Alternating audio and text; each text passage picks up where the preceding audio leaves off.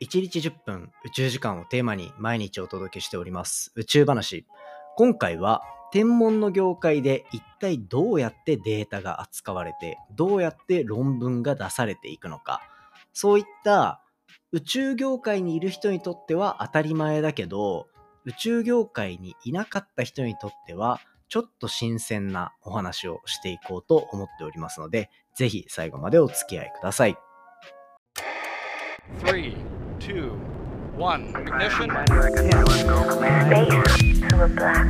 Japan. 佐々木亮の宇宙話。2023年2月12日始まりました佐々木亮の宇宙話。このチャンネルでは1日10分宇宙時間をテーマに天文学で博士号を取得した専門家の亮が毎日最新の宇宙トピックをお届けしております。ということで本日でエピソードが855を迎えるというところになっております。すごいですね。なんか毎日毎日ちゃんと数えてるのに、ここの数字までたどり着くとやっぱちょっと嬉しいなっていう気持ちになりますね。多分こっから先はずっと同じ気持ちで収録ができるのかと思うと、なんか幸せなポッドキャスト収録だなと勝手に思い込んでおります。はい。ということで今日も編集なしでやっていきましょうというところなんですけど、最近、ポッドキャストを新しく聞き始めてくださった方からですね、まあ、どんな感じで収録編集してるんですかって聞かれること多くて、あの、全く編集しないで毎日毎日撮っては出して、撮っては出してをしている、まあ、そういうチャンネルになっておりますので、あの、クオリティはご愛嬌というような ところでやっております。はい。ということで、じゃあやっていきたいと思います。今日紹介するのは、ちょっと最新の研究っていうよりは、研究のやり方っていう部分をちょっと紹介していきたいと思います。天文学っていうところをまあずっと専門でやってきたわけなんですけど、天文学のデータってどうやって取得されて、どうやって使われるのかっていう、こういう目線で話したことって、これまでの855回でなかったんじゃないかなと。で、しかもこれって研究を始めて、しかも結構ちゃんと研究をやり始めた時に、ようやく見えてきた部分なのかなって個人的には思ってるんですよね。なので、なんか僕の中で当たり前になっていたけど、実は、実は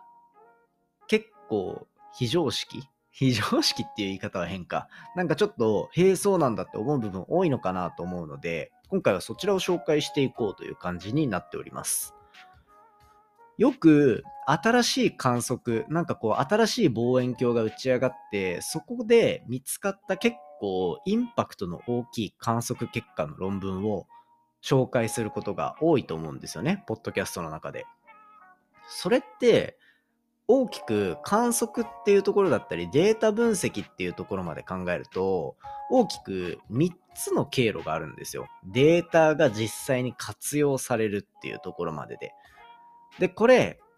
一番多分こう論文として出ている中で比率として大きいのはこれパブリックデータって呼ばれるような状況になっていて誰でも触れるようなデータとして公開されているっていう状況ですね。これを使って新たな研究的なこう示唆、天文学的な示唆を出していくっていうところが、まあ一番大きいデータの使われ方をしてるんじゃないかなと思うんですね。特に僕がいた X 線を使って宇宙を見るっていう。で、X 線って人工衛星に望遠鏡をつけて飛ばさないと観測できないようなものなので、なんかこう、結構レアな 観測データになるんですけど、こういう X 線天文の業界では結構スタンダードになっていて、何かっていうと、まあ、国がプロジェクトとして打ち上げるっていう人工衛星あります。で、これがもう本当に何百億とか何千億とかっていうレベルでかかる望遠鏡になっていて、例えばこれを日本とアメリカで打ち上げましたってなった時に、この観測データ、じゃあもう内部のチームみんなで料理して好きなだけ使おうよ、独占しちゃおうみたいな使い方をすると、こう研究の成果を最大化させられないっていうデメリットがあるじゃないですか。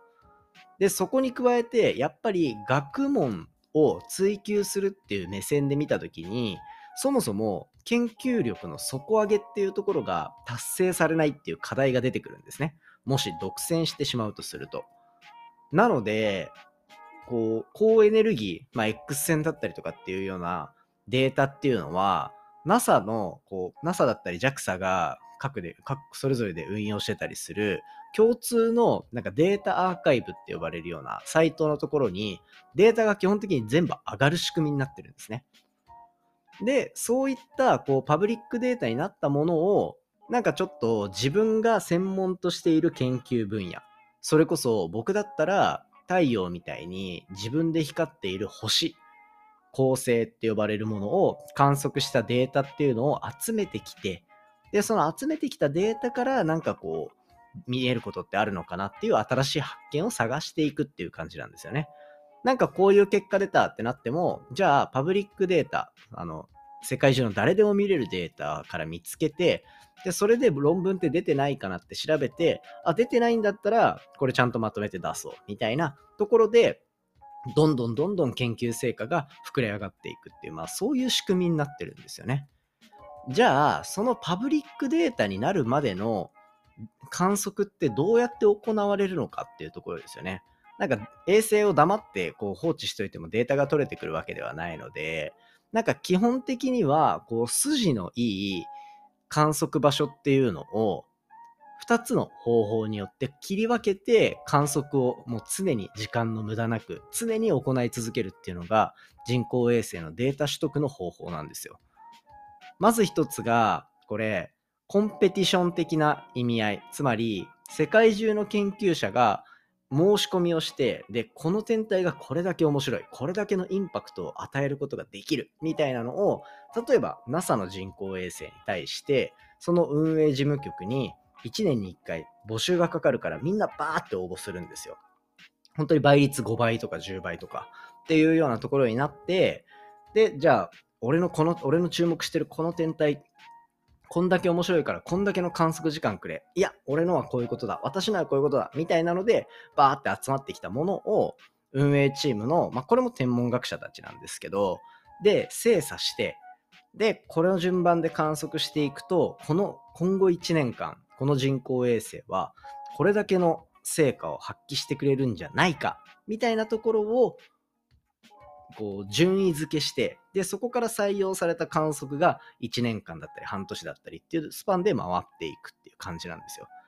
で、その観測プランっていうのを申告して採用された人には、まあ1年とか半年とか1年とかのデータの占有権っていうのが与えられるんですね。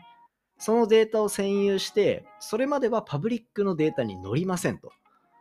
つまり観測をすることはしたし、データもあります。ただデータを触れるのは申し込みをしたあなただけですっていう状態になるので、そのデータを独占して、1年間の間に研究成果を書き上げて、論文として報告してしまえば、あとはそのデータがパブリックになったところで、自分のやりたかったことは達成されてるしっていうような状況でデータがまあ一段落すると。あとはそのパブリックになったデータ、公に公開されたデータっていうのは、まあ別に誰が使ってもいいし、実はそこにお宝が眠ってて、その公開された瞬間に他の研究者がもっと深掘りして自分より大きい成果を出すっていう可能性も まあ全然あり得るっていう、まあそういった結構厳しい世界で観測データっていうのが蓄えられてるっていう状況ですね。で、ただ、あの、最初、こう、研究者たちがこぞって申し込みをするっていう状況に、まあ、なっている、なるまでには、やっぱりその衛星がどれだけ有用かっていうパフォーマンスも見れなきゃいけないわけですよね。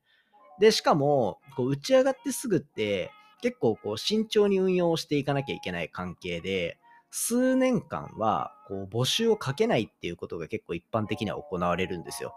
で、そういったところで行われるのが、まあ、衛星を立ち上げて打ち上げようとしてる運用チームに、サイエンス、科学のチームっていうのが蘇生されて、そのチームで議論して、この分野はこういった研究ができるから、この天体を観測しよう。この天体を観測しようって言って、運営チームが最初、初期の1年とか2年とかっていうところで研究成果をガンガン出して、よし、じゃあ君たち使いたいように使ってください。書類募集します。みたいな感じで、あの、新しい観測データっていうのがどんどん募集されていくって感じなんですよ。つまり、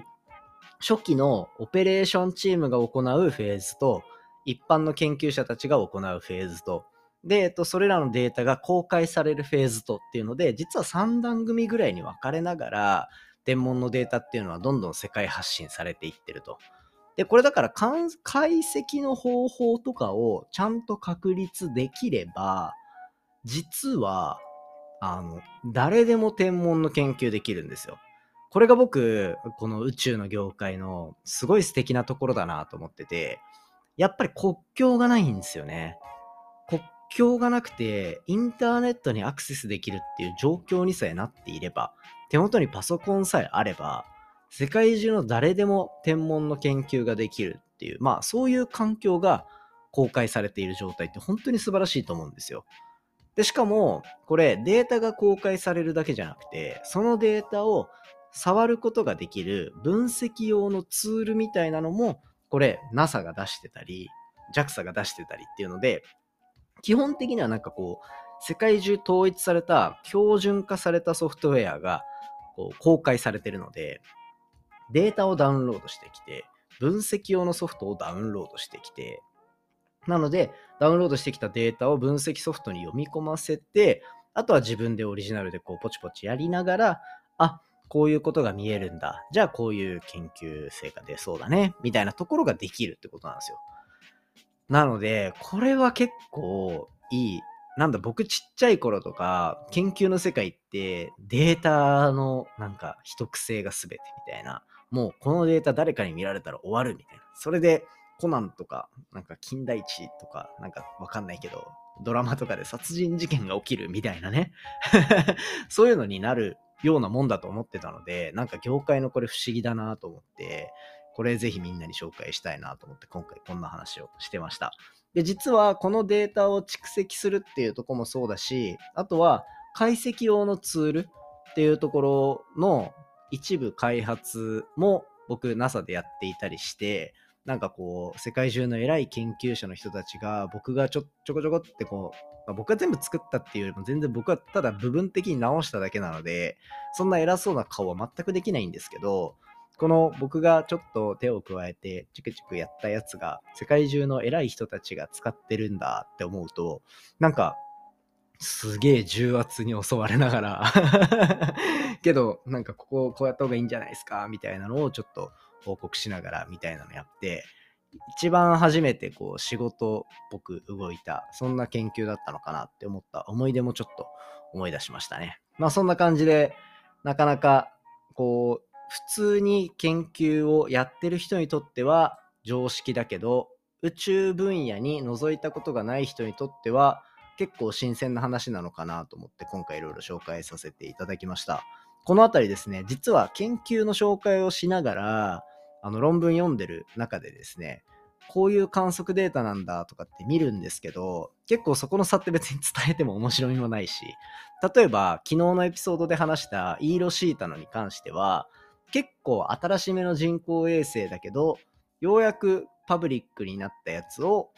こう運営チームに入ってる人でもなくて観測提案を出したわけでもなくてパブリックになったデータを引っ張ってきたっていう研究だったりするのでそういったところでちょっと思いついたエピソードでした。そんな感じでね宇宙の業界っていうのはなんか国境もなく差別もなくなんかいい研究のサイクルができてるんだなと個人的には感じているのでそのあたりちょっと感じていただきながら平和な世界からお届けされる研究これからもいろいろ紹介していきたいと思っております。今回の話も面白いなと思ったら、お手元の Spotify アプリでフォロー、フォローボタンの下にある星マークのついているところですね、押していただいてレビュー、星5よろしくお願いいたします。番組の感想や宇宙に関する質問については、Twitter のハッシュタグ宇宙話、または Spotify の Q&A コーナーからじゃんじゃんお寄せいただけたら嬉しいです。それではまた明日お会いしましょう。さようなら。